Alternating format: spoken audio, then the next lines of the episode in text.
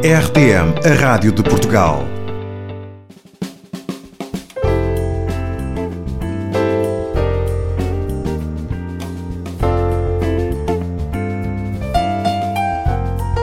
Inteligência Espiritual.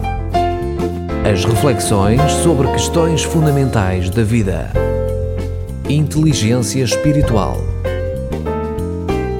Um programa com Samuel Pinheiro.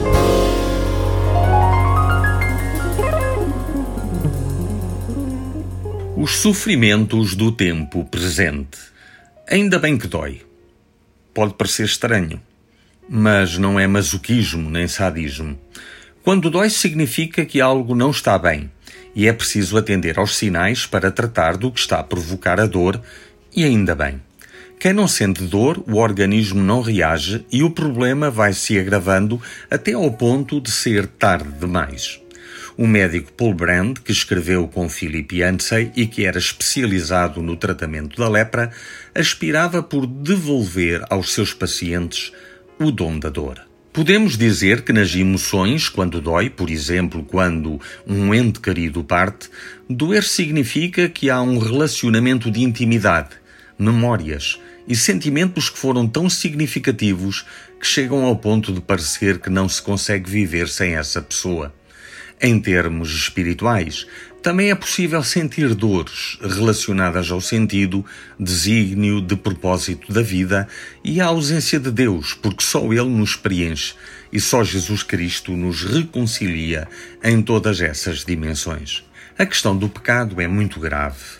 Acima de tudo, porque, ao provocar a morte espiritual, torna o homem insensível à sua situação no que é mais significativo e essencial.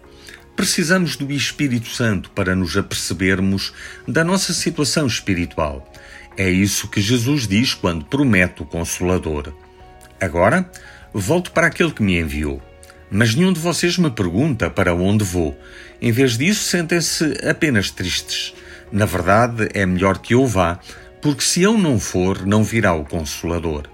Se eu for, ele virá, pois vou enviá-lo. E quando ele vier, convencerá o mundo do pecado, de que tem de contar com a justiça de Deus e de que haverá um juízo. O pecado do mundo é não crer em mim. Haverá justiça porque eu vou para o Pai e vocês não me verão mais.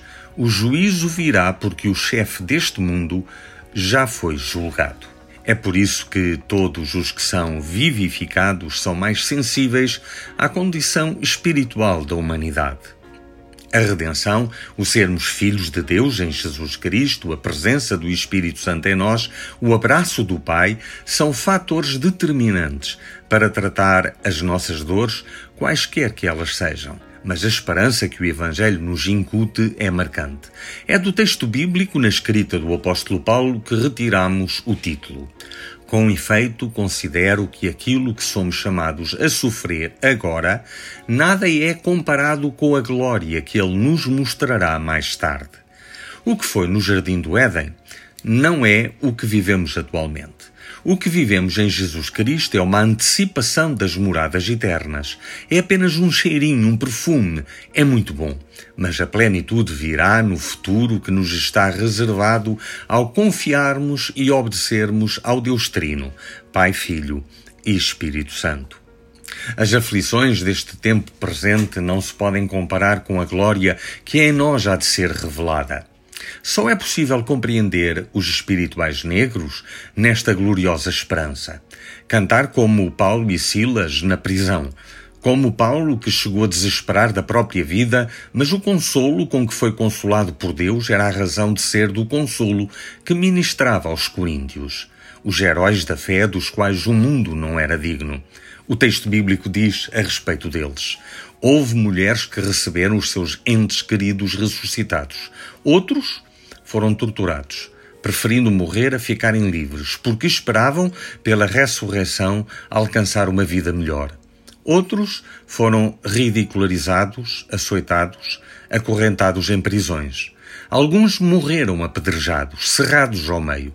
Outros foram tentados a renegar a sua fé, acabando por ser mortos à espada.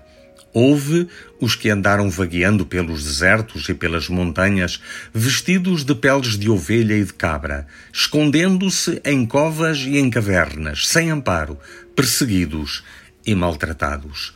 O mundo não era digno deles.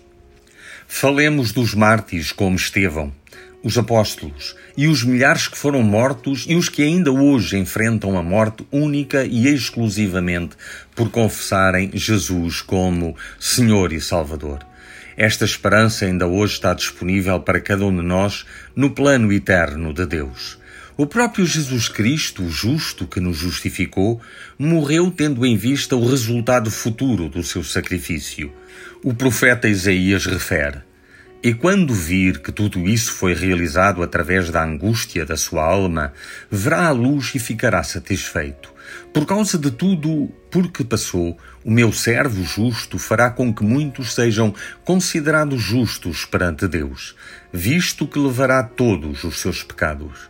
Por isso, lhe darei as honras de quem é grande e poderoso, pois derramou a sua alma, indo até à morte. Ele foi contado entre os transgressores carregou os pecados de muitos e intercedeu junto de Deus pelos pecadores. O tempo presente não encerra toda a nossa existência.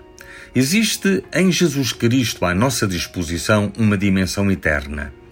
Vivamos intensamente esta bendita esperança.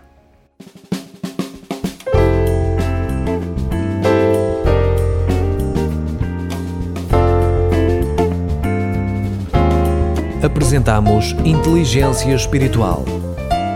5 minutos de reflexão sobre questões fundamentais da vida, com Samuel Pinheiro.